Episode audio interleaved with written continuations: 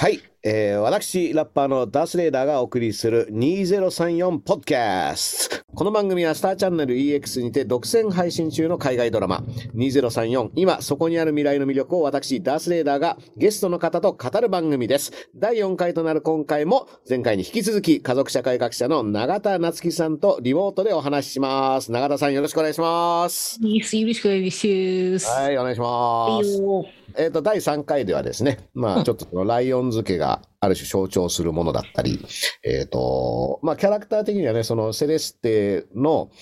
ある種その物語内での役回りっていうのが、まあ実は保守政治家とかのある種のその財政政策的な、あの、に描かれてる、ある種の格好付きの理想付き家族像っていうものに修練されていってしまっているっていう点がありますよと。で、これは、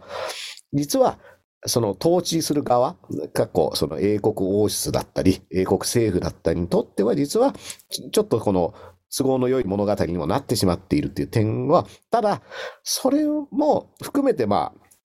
ある種の問題提起になっているっていうのはね、そのライオンズっていう名字が非常に分かりやすくそういったものを体現していて、で、あの、バーバの存在があまりにも、そのエリザベス的であるっていうのは、まあ見れば分かる感じはあるので、さあどうするよっていうのと、でも同時に、そのイーリスっていう存在、ある種の反逆者を抱え込んでいて、で、これはもしかしたらそのスコットランドだったりね、その、あの、出てきたいとかね、あの、北アイルランドだったりねっていうところとどう付き合うかっていう話だったり、でも最後そのイーリスが水になるっていうね、ああ、あれあね。れはね、すごく、あの、で、実際にドラマ内でもその後実際にどうなったかっていうとこまでは描いてなくて、うん。で、ベサミーっていう、さっきも言ったその、もう成長っていうよりもはやアップデートした人みたいな感覚の人っていうのが、まあ、実はその、今そこにある未来の先の未来っていうものをある種暗示しているというか、まあ、鍵を握っているのは結局この人たちですっていう感じで終わってはいるので、その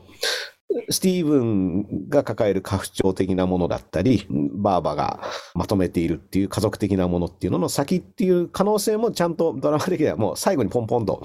残して終わるみたいなところがすごくあの上手ではありますよね、そこもね。日本でね、だからライオン付けみたいなことって、僕だからその自民党だったりがある種家族の絆っていう言葉は非常に美しいものとして提示していて、果たしてそれって存在するのかみたいなのが、日本の場合、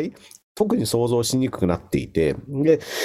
僕の子供だった頃っていうのは、それこそおじいちゃんおばあちゃんちに正月とか、えっ、と、おじおばとかも含めてみんなで集まって、これでなんか寿司とか食べて、っていうことはやってたんですけども、今って、そういうそのみんなで大家族で集まるっていうのが、都市部では特に全然ないんじゃないかなっていうのが、この先、じゃあ日本社会がまあどんどんやばくなっていった時に、やっぱりそうあるべきだっていうふうにシフトすることってあるんですか？うん。あのね、それすごく面白い話で、うん私もその話をしようと思ってたんです。でね、私がね、注目したいのはね、フラン、フランですね。フラン・バクスターさん。あのー最終的に、えっと、イーリスの、うんあ、あんまいいのかな。ののパートナーになるのパートナーになる人ですねこ。の詩人みたいな人ですよね。そうそうそうそう。うんで、彼女が、あのーお仕事何ですかって聞かれたときに、私はストーリーテラーですっていうう。んうんほいで、あのーストーリーテラーって何ぞとか思ってたら、もうもしかして狂言回し的な感じで、なんかこの人がずっとなんかナレーションとかすんのかなって初め思った なるほど。うん そうではなくて、あの、まあ、ポエトリーリーディングみたいな感じでパフォーマンスやって、で、まあ、それがこう、一種のカオス状態みたいな感じになって、こう、まあ、祭りが爆誕するわけなんだよね。うんあの、フランが活躍する、あの場面においてね。で、あ、おっと、これは祭りが爆誕しましたよと。その、お祭りでカオスな状態になって人がすごくこう、解放されてるっていう状態が作られたから、うんじゃあこれが、こういう、何、アートが介在、アートっていうのは、そのパフォーマンスが介在することによって、こう、人がこう、わっと集まるっていうような状況が、これからもいろんなバージョンで出てくるのかなフランさんがいろんなところでライブとかやってとか思ったけど、なかったね。うんねそうですね。前半の、うん。で、結局人が集まって、あの、みんなで飲み食いして、で、なんかパーティーとかやるのって、結局はそのライオンズさんのお家のお庭で、バーバのお家のお庭でやられていくっていうことになるわけなんですよ。なので、本当だったら他でもできるはずなんだと思うんだよね。そのみんなで定期的に集まって飲み食いしたりだとか、なんかちょっとこう、なんていうんですかね、こう、つながりを深めるみたいなことって、あのいろんな仕掛けがあり得るはずなんだけれども、今の、まあ、社会ではそれがなんか、よっぽどじゃないとなかなかできなくても、まあ、コロナはまあこのドラマには直接的には関係出てこない、うん、まあ、ちょっと後半でね、ちょっとあのあのウイルスの話出てくるぐらいだけど、うん、えー、なんだけれども、その人が集まって、なんかみんなでワイワイやって、で、なんか心を通じ合わせるっていうのが、家族しかないみたいに描かれてるけれども、うん、いや、私は別に家族以外でも可能だと思いますよね。うんうんまあ、ちょっとね、その社会情勢の緊迫化があって、後半はまあお祭りシーン実際なくなってきてね、その街もその criminal zone みたいなのが、そうそうそうそう、 gated city になっていくのな、うん、あれもすごかったよね。うん、あれもうその一夜にしてそうなるじゃないですか。あの辺もすごくリアルだなと思ったのが、まあ、要はロージーがいつも通りこのキッチンカーみたいなの出して商売してたら、ね、うん、警官が来て、え、何やってんの？って言われて、うん、いやいやいや、あの、いつも通り、あの、ハンバーガー売ってるのよって言ったら、うん、ここもうそういうのできないゾーンだから、みたいなこと、いきなりこう変わるっていうことが、実は起こりうるっていうのが、そのトップ、トップをビビアン・ルックみたいな人がトップになると、そうそうそうそう。起こるっていうのは、僕はあれを見ながら、まさに今ね、その、まあこれスティーブンの金融破綻とかもそうなんですけども、うん、ロシアでに対して行われている制裁っていうのが、うんうん、のまずアップルがその iPhone と Mac ダメですって言って、うん、でそして今度ビザ、マスターカードダメです、ネットフリックスダメです、それで Facebook アクセスできません、うんで今度はね、グッチとかエルメスも売りません。ってなって、で、マクドナルドも今度、そうね、今日ね、言ってたね。っていうある種の為政者のその政策次第で市民生活が一夜にしてそうなってしまうっていう。でこれもちょっと想像すると10日前まではモスクワにいる人はみんなマックでハンバーガー食べながらスマホで iPhone でネットフリックスとか見てたわけじゃないですか。これが、ね、10日経ったらそれが全部できなくなっちゃう。っていう、なんかその感じの、しかも暮らしてる人たちが何かそういった選択をしたわけでは全くなくて、日常的に生活してたら為政者が、こうしますって言った瞬間に全部そうなってしまうっていう、社会に実は僕ら生きてるっていうのが、あの、ね、その、ここもう商売できない価格になりましたよとか、夜8時以降外出禁止ですとかっていうのって、なんかドラマの中で描かれて、え、そんなことあんのって思いきや、まあ、実際今、ロシアとかウクライナのいわゆる市民はまさにそういうことになってて、政治が失敗するってそういうことなわけですよね。で、ね、これ、そのビビアン・ルックってある種戦略的にそれをやっている人として描かれてるんですけども、これ、こういったそのビビアン・ルック的なもの、で、実はこれって、トランプ的なものとしてドラマの中で、ね。描かれているけど、同時にプーチン的なものでもあり、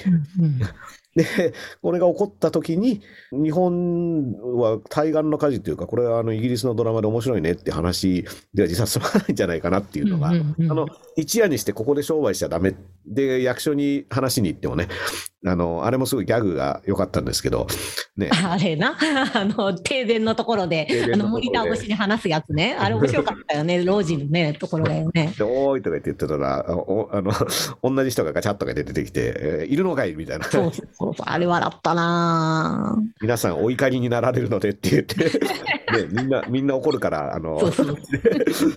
でもこれすごい役所的だなとか、ね、っていう、あれって、実際起こりうるっていうことと、で、実際そうすると、ああやって区画整理されて、で、収容所みたいなところに難民入れられてってなっていくと、やっぱ祭りがなくなるわけじゃないですか。そうそうそうそう。でね、前半は花火大会でね、手握って結婚しようみたいなことをやってたわけだけど、うんね。うん、そういったものが全くなくなってしまうっていうのは、うんうんうんまあ、実際だからクライマックスのそのイーリスが突っ込んで収容所を開放するのがある種の祭りになってるんですけども、そのね、その全部それをライブ中継してみたいな。ただ、あの祭りはある種の革命的な祭りなので、いわゆる市民が集まって楽しむっていうものができない社会になってで、できない社会になってったら、ああやってイーリスみたいな形での祭りをやるしかなくなるっていう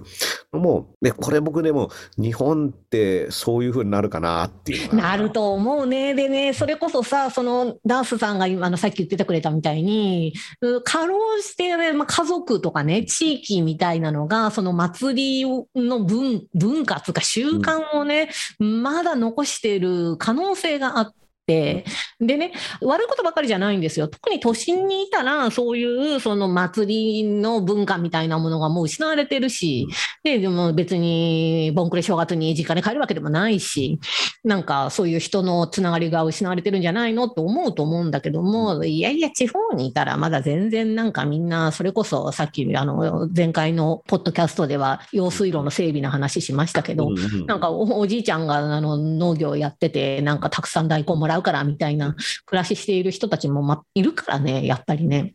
だからその日本全体っていうところで考えると、むしろその取り残されている地方とかに、まだ、あの、希望はあるかなとは思うんですよ。で、あの、私が今押そうとしているですね、ハルトムート・ローザっていうですね、あの、ドイツのまあ社会学者がいるんですけれども。はいはいはい。うん、で、この人が、加速主義に対抗するにはどうすればいいんだろうみたいな話をまあざっくり言うとしていてはいまあ、ちょっとね、加速主義っていうのがドラマの中ではね、そのイーリスの立場ですよね。イーリスは、そのビビアン・ルックがこうバーって台頭してきた時に拍手しながらね、全部ぶっ壊せっつって、そうだっつって言って、で、そのぶっ壊してくれる存在としてビビアン・ルック。で、これは実はそのトランプ的なものだったりを歓迎する時にも使われる。要は、もうこうなった以上壊すしかない。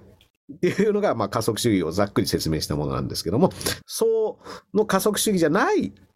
考え方っていうのが今、じゃあ永田さんが、うん、そうで、まあ、紹介するというか、まあ、そうじゃなくて、まあ、心に響き合うような関係が必要だっていう話をね、するんだよね、うん、ローザがね。で、まあ、その時に条件がいくつかあって、で、まあ、一つはまず、あの、心が響き合ってる、感動しているっていうのがまず大事だと。うん、で、まあ、他もう一つがですね、自己効力感みたいな、自分に対して信頼があるっていうこととか、はいはいはい、自分を変えるっていうこと。うんで、そういうのは都合よく、効率よく手には入らないから、まあそういう、なんて言うんでしょうね、経験をすることにオープンでないといけないですよねっていうことを、まあ4つ条件とした上で、それが3つの、まあ、軸で分類できる、その心が響くような経験っていうのがね。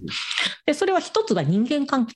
うんうん、で、ここで人間関係でね、家族しか描かれないっていうのがどうなんですかっていう話を私はしてるわけですよ、ね、前回から。うん、で、あの、それは別に学校だったりとか、地域だったりとか、まあ、いろんなものでもそういう人間関係っていうのがあるっていうのが一つです。で、もう一つが、まあ、体格の軸っていうふうに言うんだけど、まあ、物をいじってる。パンをこねるとか、音楽を演奏するとか、そういうことがある。で、最後が、あの、まあ、究極のリアリティみたいなもの、こう、雄大な自然とか、そういう、こう、まあ、芸術を鑑賞した時のなんか、こう、高ぶりみたいなものとか、信仰みたいな、高揚感みたいなのに接続するっていうのが3つの軸っていうことで、まあ、彼は言ってるんだけど、だってあれでしょ？それこそヒップホップのパーティーとかも、体格の軸ってあるわけでしょ？あのレコードをキュッキュしたりとか、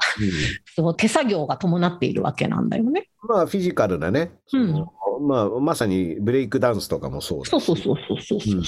友達で集まって、そういうこうフィジカルなあのものをいじるようなこととか、手作業みたいなことがあって、でそれでまあ高揚感みたいなのをみんなで共有するっていう、そういう構図だよね。うん、まあ、ラップするっていう行為もそうだし、でこれ、今ね、リモート、特にコロナ以降は、じゃあその音楽とかをライブ配信でとかっていうのが、やっぱり実は一番、結局置き換えができなかったのはその感覚ですよね。そのものをいじってるとか、一緒の場にいて何か一緒のことをやってるっていう感覚っていうのは、どうしてもライブ配信で、その作品そのものとか演奏そのものはライブ配信で楽しめたとしても、体験っていうこと自体は、やっぱりなかなかできなくて、で、これがこの、ね、そのメタバース的なゴーグルとかつけてできるかっていうのが、まあ今、まあそういった次元の考えはしているだろうけども、少なくとも現状は、あ、それがしかも大事だったみたいな、そのすごい演奏を聴いてたからこのライブは良かったっていうよりは、すごい演奏を聴いている僕らが一緒にこれいいよねとか、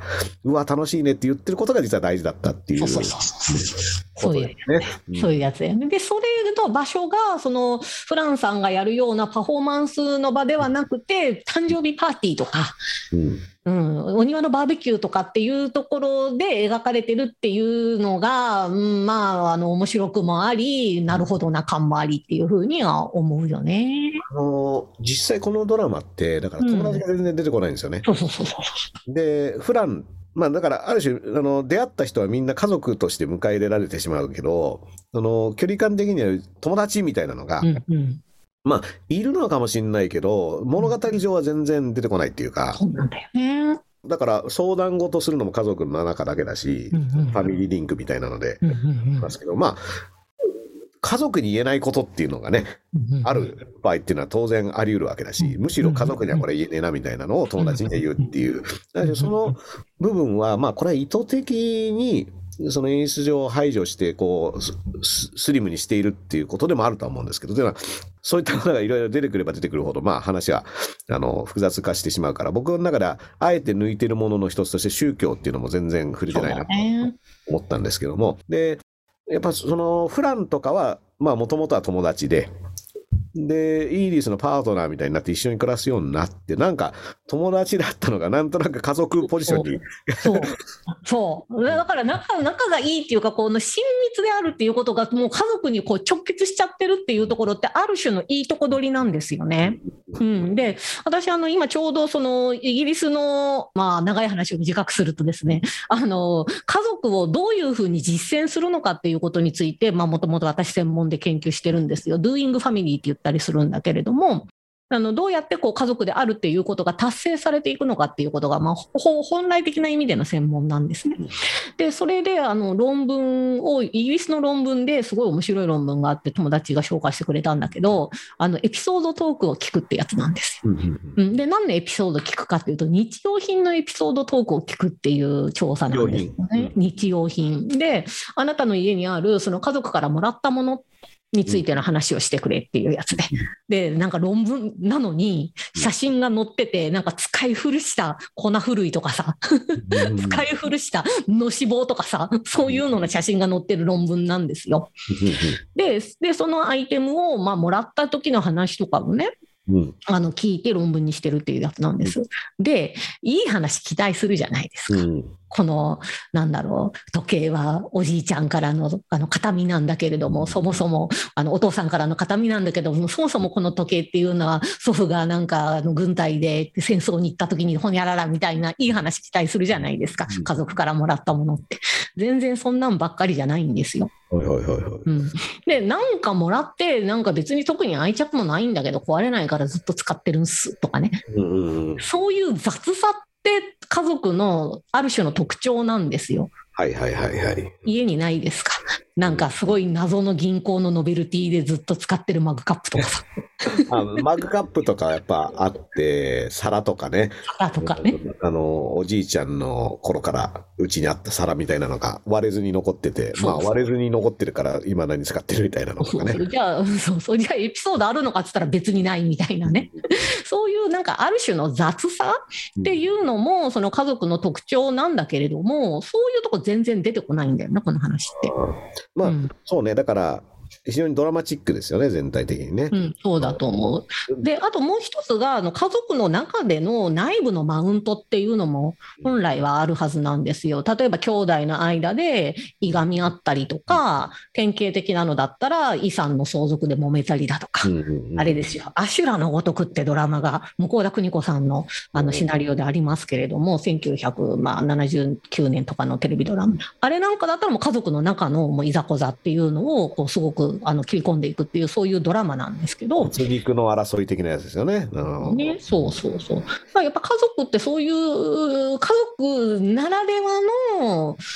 いざこざとか感情のもつれみたいなもの。で、それはその、例えば子供が、お親が子供に対してすごくこう一心同体になっていたりだとか、あの、特にライオン漬けの場合だったらお父さんとお母さんがね、亡くなってたりとか、あの離婚、離婚というかお父さんがね、あの出てっちゃったりとかしているわけだから、なんかこういろいろ傷がありそうなもんなんだけど、そういうエピソードは、まあ出てこなくて。なんか一緒に旅行に行って一緒に眠った思い出がとかね、いい話しか出てこないんだよね。まあ、あの、ある種その悪いところは全部その、いなくなった父親に背負わせてるところはね、その家族の悪いエピソードみたいな、その、出てった父親が全部悪いみたいな、あいつのせいだみたいな話で、なっちゃってるところはあって、セレステとベサミーとかの関係とかが最初こじれてるのとかっていうのは、あれがもうちょっとね、その、いろいろ多角的に起こってもおかしくはないというか、遺産の話もあの、父親の葬式行った時にね、もう一人のスティーブンと会った時に、ね、遺品の溶かした水もらって終わりみたいな。ね、あったよね。うん。あれとかもね、揉めてもいいわけじゃないですか、なんか。うん、でも、ライオンスケのみんな、なんかすごい優しいというか物分かりがいいからね、なんか端っこ座って、うんね、乾杯して終わりみたいな。お水もらって終わりとか、うん、終わりってわけじゃなくて、それでいいっていうふうに、まあ、できちゃう、まあ、そういういい人たちっていうのはいいなって思うけれども、まあ、作画上、作劇上、別にそれがダメだってことではないんだけれども、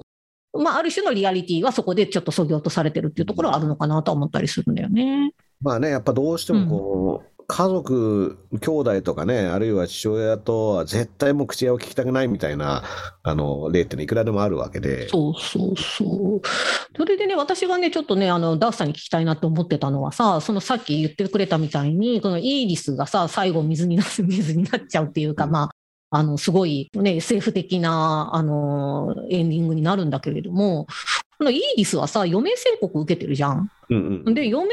あっ、で、まあ、で、結果、あの、ベサニーと、まあ、割と仲良くなっていくっていうことあるんだけど、あれかね、あの、自分がなんか死ぬかもっていう前提に立って、で、子供がいるとかさ、うん、あなんかこう自分の嫌な言い方だけど遺伝子を受け継いで次世代がいるとかっていう感覚って、なんかどういう感覚なんですかね？まあまあまあ一応ね僕まさにそういった生き方をしてはいるんです。うん、まあ僕のね、まあイーリスはある種自分本人は身軽だったりするっていう。そうなんだよね。あの、そこ、そういった責任をでは、あの、しょわないように生きてきた人だとは多分思うんですけど、まあ、ただそれがやっぱ帰ってきてからライオンズ家に修練されることによってベサミーとかがある種自分の子供、格好付きの子供代わりの存在になっていくっていう変化がイーリスには起こっていて、まあ一番ね、それをザクザク言うのがベサミーだったりするんですけどね、え、その頃だって死んでんじゃんみたいな。そうそうそう。いいよね。ああいう風通しの良さ憧れるよね。うん。なんか、怖いとか言ってて、あのー、ね、そういう会話とかがあったりするんですけども、でも、あれもやっぱ仲良くなったから言えるみたいなところも多分ある。うんうんうん、で、まあだからイギリスのその後半の動機っていうのはもう本当に自分がいなくなった後のことをやってるっていうところがすごくあって、僕も、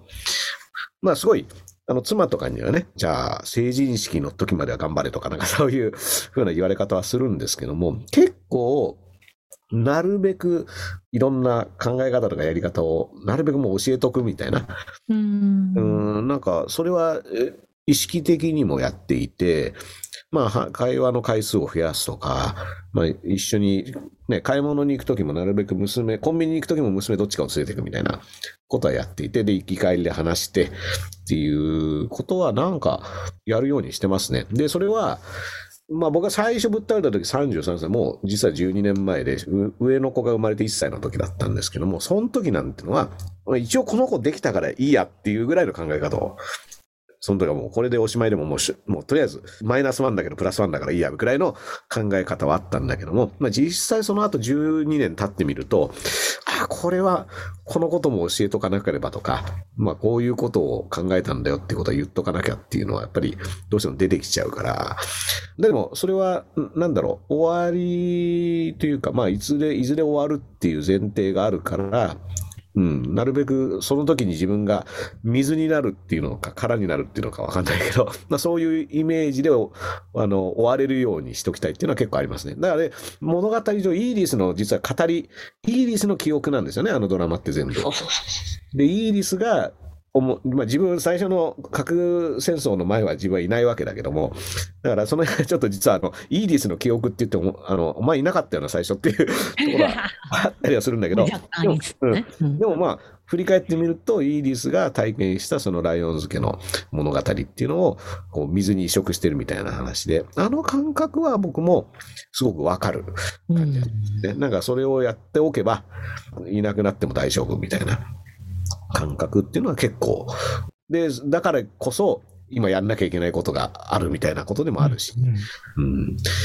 まあね、これ、イーリスがだからそうやって被爆してね、あの、余命いくばくもないって言っているのが後半出てくるあのスティーブンの同級生みたいなやつが、まああの、本社党のことがさ、とか言ってたら、まあ、それが本当にあったとしたらな、とか 言ってきて。あれ、イラッとするよな、あれな。ねで、スティーブンが、え、いや、この俺の妹がだって、とか言って、え、本当に？どこにいたの？みたいな話とか、うん、って言ってるだけだろ？とか言っていう、そうそうそうそうそう。あのコミュニケーション、されるやつな。うん。あのコミュニケーションやばいとか思って。やばいよね。あのコミュニケーションは今後ますますね、うん。あのそこら中で行われるだろうなっていうココミュニケーションでもあったんですけども、でも、すごい、だからイーリスはすごくやることが明確な人ですよね。で、まあだからフランとそれが、あの、パートナーになったっていうのも、それまでは、そのアクティビストとしてそういった人と付き合ったりしないで一人であちこち行くっていう生き方をしてたのが、まあ最後フランと一緒に暮らすみたいなことになっていく。これも、まあ永田さんが指摘しているある種のその家族に修練されていってしまうっていうことでもある気がするんですけど、まあ、む評価が難しいところではある まあね、まあ、だからダメって話ではないんだけれども、ただまあ、あの、なんで私がこんなになんかこう、慎重なのかっていうと、やっぱりその形式ではなく実質なんだよと。で、うん。あの、家族であるっていうことは愛であるっていうようなところを、ただそのまま言葉通りに受け取ってしまうと、うーんねまあ、リリメンバー天皇制みたいにね、思っちゃうわけなんですよね。つまりそれが、あの、すごく簡単に、その国家の方に、こう、足元を救われていくような形で、その、人々の暮らしが取り込まれちゃうっていうところがあるっていうのは、まあ、言いたいとこではあるんだけど、まあ、それより私がもうちょっと聞きたいのが、最後にさ、あの、イーリスが、あの情報ではないんだっていうことを言うでしょ。自分のその体験っていうのは、ただの情報ではなくて、それは母であり弟であり、うんファミリーであるん。だよと。で、それは愛なんだっていうふうに言うんだけれども、うーん、やっぱそれは、一緒にコンビニに行くとか、うん。うん手つないであの歩くとか、やっぱそういうところのその経験の相対みたいなものは単なる情報とは違うんだっていうような話と理解したんだけれども、うんそのなんか情そうですね。そのうん。うん、経験の共有っていうのは確かにその文字にするとね、うんうん。あの何月何日何時何分に一緒にスーパー行った。っていう 話が情報としてはそういうことでね、でなんかネギとか大根買って帰ってきたみたいなのとか、まあ、その間こういう話をしたっていう記述はできるんですけどもうん実際その記述されたものではない、まあ、さっき言ったその心が響き合うっていう永田さんの表現はまさにその通りだと思うんですけども、まあその空間だったり時間だったりっていう、同じ、まあ僕だったらこの同じビートを感じるとか同じフローを感じるみたいな体験っていうのは、それは実際情報ではなくて、で、実はこれも永田さんが言ってるように、それは家族でなくても全然実は同じビートに乗って同じフローに乗るっていうことはできるっていうのも同時に大事なことで。で、ただまあ、まあ自分の場合、娘たちに関しては、まあ、その年齢だったり、まあ僕は近くにいるし、っていうことでやってるけども、うん。で、その同じビートに乗って話すっていう経験が楽しかったり、ああ、なんかいい感じだなっていうことを、まあ他の人にもやってねっていう伝え方になるので、うん、なんかそれはそのイリスが最後言っていたことっていうのは多分そういうイメージで僕もうん心を響かせ合うっていうことが、そうそうそう。うん、記述されてしまうとね、こういう何月何日にこういうことをしましたっていうことで実はなくて、うん、っていうことでもあると思うし、このドラマの中では、だからそれを家族っていうことに全部体現させてしまっているっていうことではあるけど、まあ本来はこれは実はいろんな人とそういうことをやろうよっていうことにもなるのかなとは思いますけどね。そうなんだよね。まあ、その中でやっぱりそのダニーがその自分あのの行動を持ってこう周りをこう響かせていくっていうことをまあやっていくんだよね。で、意地悪な言い方すると、なんか分かりやすい、なんかロマンチックな話じゃないですか。うん。お姫様助けに行くわけだからね、身を挺してね。うん、なんだけど、どうなんだろうな。感動した？やっぱし。まあ僕はね、あとビクターがやっぱいいやつだから、ビクターいいやつなんだよな、あれな。ビクターいいやつ問題ってあるんだよな。のため、やっぱそういった物語にね、うんまあ特にやっぱダニーの行動っていうのはすごく、まあこういうやつがいたら、だダニーもやっぱいいやつだから、そうなんだよね。うんで、家族がそのダニーのいいやつっていうか、ダニーだったらこうするよねとかっていうのが分かっているっていうのも非常に羨ましいっていうか、あれはだから家族じゃなくて、僕は友達でも同じドラマ、多分描けるとは思うんですよ。うん、そんな気はするんだよね。ただまあ、多分まあ、それはもう本当ね、そこがね、この家族っていうことについてどう考えるのかっていうことなんだけど、なんだっていいはずなのに家族にしちゃうっていうところね。うん、うん、が、なかなか難しい問いだなって思いますね。でも家族のあり方として、うんね、だから実は、まあ、血縁っていうファクターも外す描き方をしてたらもうちょい広がりましたよね。そのそうなんだよな。うん。子供たちのな何人かはね、それこそ連れ子ですとか、そう養子ですっていうこともあり得たと思うし、うん。だから、そのあたりは、もうそういうことになってたら、よりあのテーマ的には、うん普遍的なものとして捉えられたっていうのと、まあ、実際その家族って何っていう話で、まあ、日本でいうと万引き家族的な家族っていうのがはいはいはい。もう一つあって、うんうん。万引き家族の家族って永田さん的にはどう定義としてうーん。まあでもやっぱり同じようなもんだと思うんだよね。つまりその形式とか血縁とかではなくてその実践ですよね。doing によってその家族っていうものが維持形成されるんだっていう話だと思っていて。でまあ、私、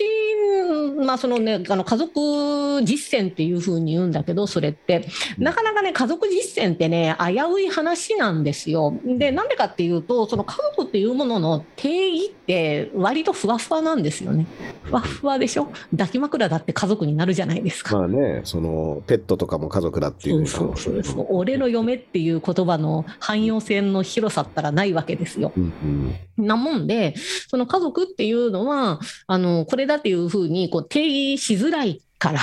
うん。なもんで、その、うんしづらいから我々研究者はじゃあ実践っていうところに、まあ、みに、まあ、フォーカスしましょうっていうことになるんだけど、でもまあ、それ見ていけばいくほど、うん、親しさっていうこと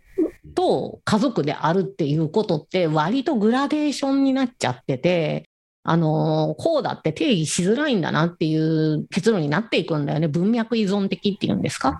例えば分かりやすいところで言うと、えーペットは家族だけれども、うんだけれども、えー住民票取りに行った時に、住民票くださいっつって、住民票にペットの名前載ってないからっつって、まあ、怒ったりはしないよね。うんなんだけれども、えー、とたそれこそこのドラマでも、あのものすごいあの重要な話になったように、婚姻届を出しているか出していないかっていうことによって、国境を越えられるか越えられないかっていうのが決まったりするでしょ。うんだから、その家族っていうのが、その国の制度とも結びついているっていうところ。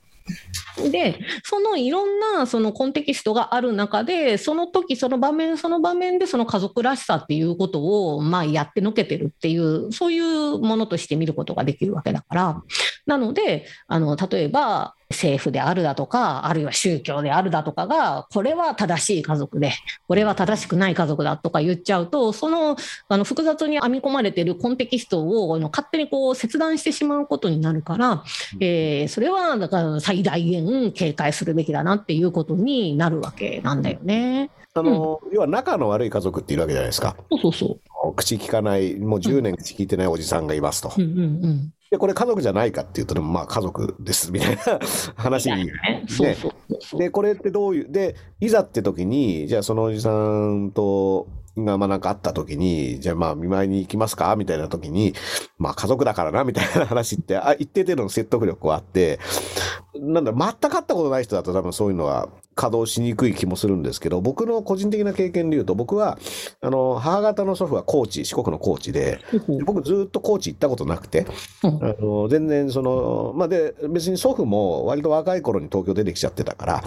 あの、高知の親戚っていうのは全く会ったことなかったんですけども、まあ、全然別の機会で高知でイベントで行った時に、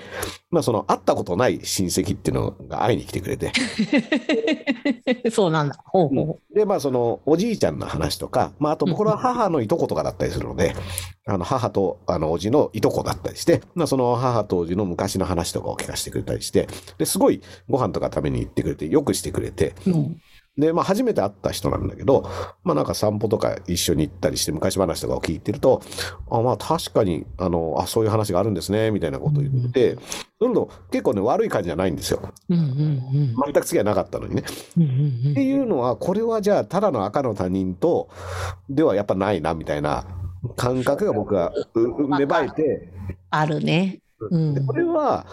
ただのその知らないおばあちゃんではやっぱりなくて、まあ、何かしらのつながりがある人なんだなっていうのを話してるうちに、まあ実際それは母の昔の話とか聞けば、まあそういうことなんだろうなっていうのは思うんですけども、で、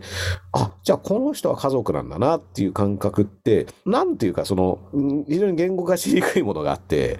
僕があんまり普段そういうことは考えなかったけど、まあでもその人に物とかね、その後いろいろ送ってくれるようになって、コーチのなんかこれ美味しいから食べなとか言っていうのが来ると、ああ、ありがとうみたいな感覚っていうのは、うん、まあちょっとこう、それはただの知らないおばあちゃんではやっぱりないっていう。でも別にそれまで付き合いは全くなかったわけで、そこら辺は何、何なんだろうっていうのはちょっとあったかね。ううん、かるわかる。そういうなんか何なんだろう感っていうのってあるよね。私もね、あの、そのさっき、あの、ちょっと前回のポッドキャストで言ったみたいに、あの、兵庫県の山奥の大学に勤めてるんですけども、うんあの、まあまあ、ほど近いところに、うちの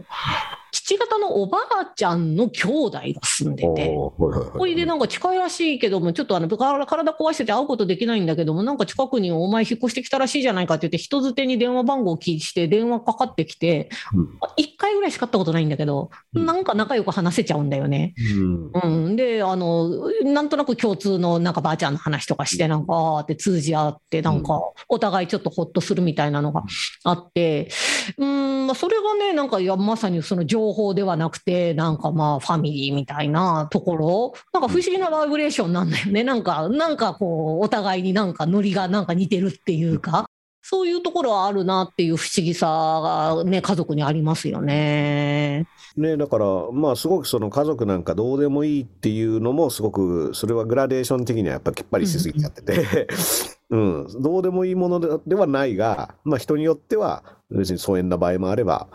っていう、まあ、すごくだから、難しい問題でですよね。そうなんだよね。なので、でまあ、別にあの家族を描くっていうことは、すごく、あのまあ、いろんな幅があるからあのいいんですけれども、なんかね、あの割とね、その家族の話ってこう、ストーリーに絡め取られがちなんですよね。なんか、この恋愛して結婚するなり、でも前の夫が嫌がらせがとか、で、なんか、これでその観難進行を乗り越えて結婚しようと思ったら戦争に巻き込まれとかいうのって、すごいストーリーがあの冗長なあのものだから、なんかみんなそうすごくこう感情移入しやすいし、なんかこう絡め取られやすいんですけれども、やっぱそこでこう何がそれは何の象徴なのか、何をこうシンボリックに描いているものなのかとか、あと自分の体験みたいなものの中でどこがなんか接続できて、どこがちょっと違うなみたいなのかっていうのを考える頻度がむちゃむちゃいっぱいあるんですよね、このドラマってね。なので、まあ、そこが多分一つの見方になるんだろうなとは思うっていうのはあるんですけども、あとごめんなさい、私もう一個ね、ダースさんに聞きたいことあってさ、あのテクノロジーの使われ方どう思います？あの水に溶けるってどうどうどうなのあれ僕はね、だから、あなんか、おなるほど、面白いなとは思いあました、ね。本当にそうなんだ。うんうん。僕ね、だから自分、あのこれ妻とも話してて、うん基本的に死んだらさあの海に巻いてくれぐらいの感覚が実はあって、おーいい散ね。骨してくれみたいな。うんうん。で、ね、それとなんかあの娘は、じゃあどこに、あの墓参りとかどこ行けばいいの？みたいな話になってさ、だから別に好きなとこに、その名目で行けばいいからみたいな話はしていて、水的なものに最後混ざるみたいなのに対する、もともとそういった憧れがあったっていうのは、トイレに流されるかもしれないよ。まあそうあれとかもすごいで、あれ面白かったよね。じゃあね、じゃあ、じゃあ、とか言って、あれとかすごいなと思いましたけど、うんまあ、でテクノロジーでいくと僕まあ片目見えないから、いはい。あの全版版で出てくるその目の手術のシーン、ああ、あれ熱かったね。あれねうんあれ僕要は僕はああいうテクノロジーがあったらやりたいなともともと思っていてそれ自分はロボコップになりたいみたいなあの、まあ、ターミネーネーターでもいいんですけど、ああいうこう、なんつうんだろう、Google と繋がってる目を入れるとか、あの っていうのがもしテクノロジーでできたらやってみたいなと思っていたのを、ドラマの中では非常にちょっと怖いシーンとして描かれていて、うん。ね、このカメラが制御効かなくなるみたいな、そううわ、怖かったよね。うん。うん。あれ、ね、まあその、ある種闇手術みたいなことを。で、テクノロジーの発展ってある種その法律とか、そういったものをよりもスピード的に早く展開していくから、絶対ああいうことがやっぱり、ある種トライアルエラーっていうものが起こるっていうのも描いていて、でも、その携帯がストラップになってなんかね、あの、埋め込んで、うんなってたね。ああれだな、あの、あの電話するっていうのが、あれ面白かったですよね。うんうんうん。ああいうのとかは、僕は本当に多分そのうちこうなる気はしましたね。うん、あの電脳コイルっていうアニメでも全く同じアクションであの電話する？うん。うんうんっていう描写があって、それアニメーションの作品でもちょっとだいぶ前のあのアニメーションの作品なんだけど、やっぱりその電話を、機械を使わないで、もう親指と小指が電話になるっていうのって、やっぱ一つの夢だなって思いますよね。あとはね、そのトランスヒューマン的なベサミーのイメージって、実はまあ、あの広角機動隊的なやつですよね。思った。だからもうその、うん。ね、あの、イノセンスとかで描かれている。で、一回クラウドに上げたら、その人形でも何でもいいから、こうダウンロードできるみたいなのが、うん。多分その、ベサミーの描いてトランスヒューマン的なイメージで、でこれも、まあ言ったら、その押井守とかがもう、割と作品化はしている概念ではあると思うんですけども、でもドラマの中では割となんかそれが、あの結構当たり前に日常にテクノロジーがちゃんとアップデートしてって、で、ね、最終的にはもう家全体が、あの、スマートスピーカーになってるんですよね。そうそう。なんかあの、ねあれいいよな、あれ欲しいよ、ああいうのいいですよね。だからまあ、おばあちゃんはちょっとあの、いや、あの、古いこいつの方が安心、あの、喋りや、壁に向かって話すの嫌だからみたいな。そうそうそう。うんで、結構やっぱあの、ドラマのその家族の、うんある種のその持続性の危うさっていうのが、あの、おばあちゃんの年齢とかもあって、90歳とかそうなんですね。だから、まあ、ゆくゆくは、まあ、その永田さんが言っているような、まあ、その家族に修練されるってことがやっぱできなくなるっていう、あるいはもう最後の、もうエリザベス女王が最後ですみたいな感じではあるんですよね。で、その先はベサミーたちみたいなテクノロジーと、ある種同居した人たち、そして水に溶け込むようなところが、まあ、もう待ってます、すぐそこに。うん。あ意味では、ええある種、格好付きの家族的な、まあ、その保守が言っている家族の絆的なものは、もう、このおばあちゃんの世代がいなくなったらもうできませんっていうこともうん。多分言ってはいて、うんうんうん、確かに。そ。の時は、その、それこそネットにつながった、ある種違う生き方をする。であの、ベサミーのなんか友達軍団みたいなのがみんなでやってるいっぱいなんかシュッシュッシュッシュしてましたね。こうやって手でこうやってこんなことやってて、私たちは自由になった、パーンとか言って、あの、あれがある種のもうその Z 世代の次の世代ですよねう。んうんうんだから、あれが何なのかっていうのはドラマの中では実は描かれてないんですけど、あれがどうなっていくのか。ただ、まあ少なくともそのおばあちゃんが頑張ってみんなをまとめて、その英国王国みたいなのをやれているのは、まあ、もうここが3 2034年までですっていう。そうなんだよな。うんそう。それで、それが、なんていうの、今までだったらその血縁とか、その遺伝子みたいなところの情報を、が、なんていうの、シンボリックに、その人間同士のつながりみたいなものを媒介するんじゃないのか。で、私とかダースさんもなんとなく体験的に、なんか、なんかルーツが同じだったらなんかつながってる気がするなっていうようなことを、今の日本の2022年の段階では、なんとなく体験的に、あの、理解してるんだけれども、もうそうじゃなくても、今度はあれですよ。あのネットの海が膨大な感じでうん。水になって溶けていくイーリスがっていうようにその情報とかうんなんかいろんな情報っていうのは単なる情報ではなくてその経験を伴ったそのなんか感情の動きみたいなものっていうのが共有されていくっていう新時代をなんとなく思わせて終わるっていう感じなんですよね。あの、同時期ネットフリックスのね、あの、ドントルックアップっていうアダム・マッケイの作品、まあアメリカ版の、まあ似たような、その、今そこにある未来をアメリカ版で書いている映画で、あれもなんか最後こう、家族で手握って、あの、破滅、週末を迎えるみたいな終わり方をしているんですけども、うんなんだろう、その、ドントルックアップはまあもう地球が破滅して終わっちゃうんですけど、あの、こっちの、えー今そこにある未来は、やっぱ、実は結構ポジティブな感じで、ね、その非常に悲劇はいろいろ起こるんですけれども、まあ最後、ね、しかもなんかビビアン・ルックとかもね、なんか絶対逃さないみたいな、あのいいですね。あれうん。あれはちょっとよく、まあ、あの、なんと、なんとでも解釈できる感じにはしてある。んですけどただ、まあ、同時に、ああいった家父長的なものを体現する存在としての旧時代のものっていうのは、ある種の水に溶けた、そのネット世代の人たちからはもう逃げられないよっていうことなのかなとも。そうなんだよね。銃を突きつけるかのごとくスマートフォンを突きつけてるっていうのがなかなか象徴的だよね、あれがね。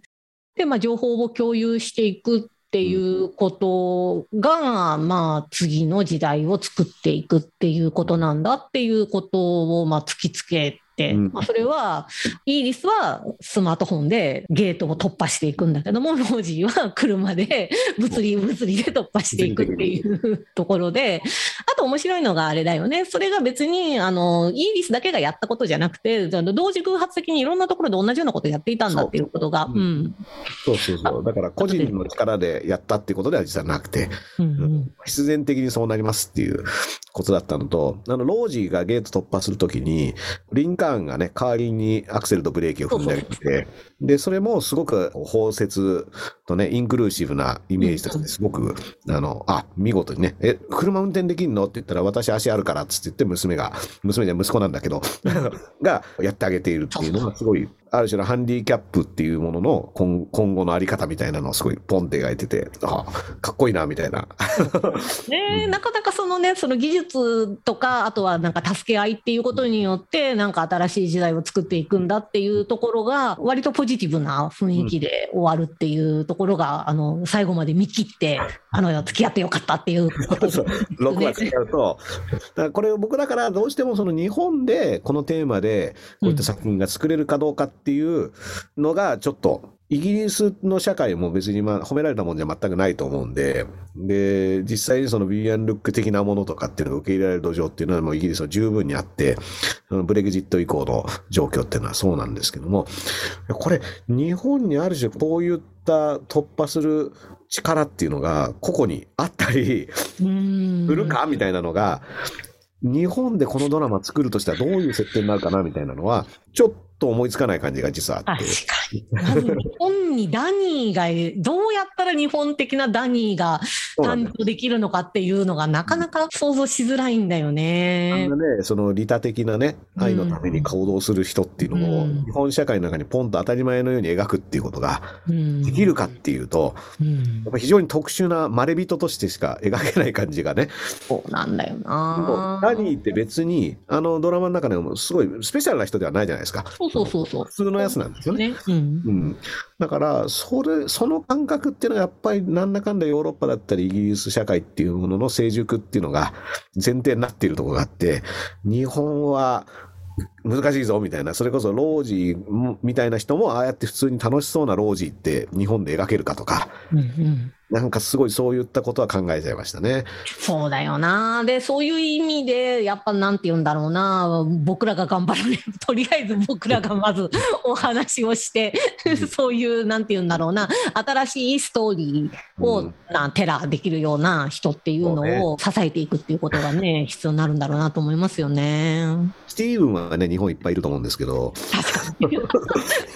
ーブンは想像しやすい。説明しやすいもんだって、スティーブンこういう人だっていう。そうなんですよ日本にもスティーブン的なやつはいっぱいいるみたいなね。困ったものですよね。あの、バーバみたいなのもあんまりいないし、日本は。あれをね、バーバをなんかね、肝っ玉母さんみたいに言っちゃうと、またちょっと違うからね、あの私物化しないんでね、その自分の家族をね。そうそう。だから、すごくね、まあ、あんなできた人はなかなかいないよっていうところもあって、だから、まあね、これが日本で作れるような状況っていうのは日本でいつまでるのかみたいなのは、また見ながらね、あのうんうんそういうことも考えるのが面白いかなとは思いま確す。かにね、日本人ならどういうキャストにしようかしらとかね、そういうのも面白いかもしれないね。いうのも、そういうことを考えてみるのも面白いと思います。はい。まあ、ということでですね、結構あっという間にまた時間が来てしまいました。えー、永田さんありがとうございます。はい。ね、あのーまあ、ということでね、このお伝えしてきた海外ドラマ2034今そこにある未来はスターチャンネル EX にて全6話を独占配信中。初回登録の場合は7日間は無料となりますので、この機会にぜひこのポッドキャストと合わせて本編もお楽しみください。お送りしたのはダースエイダー、そして家族社会学者の永田夏樹さんをお迎えしました。永田さんありがとうございます。はい。皆さん、それでは、さよなら。ありがとうございました。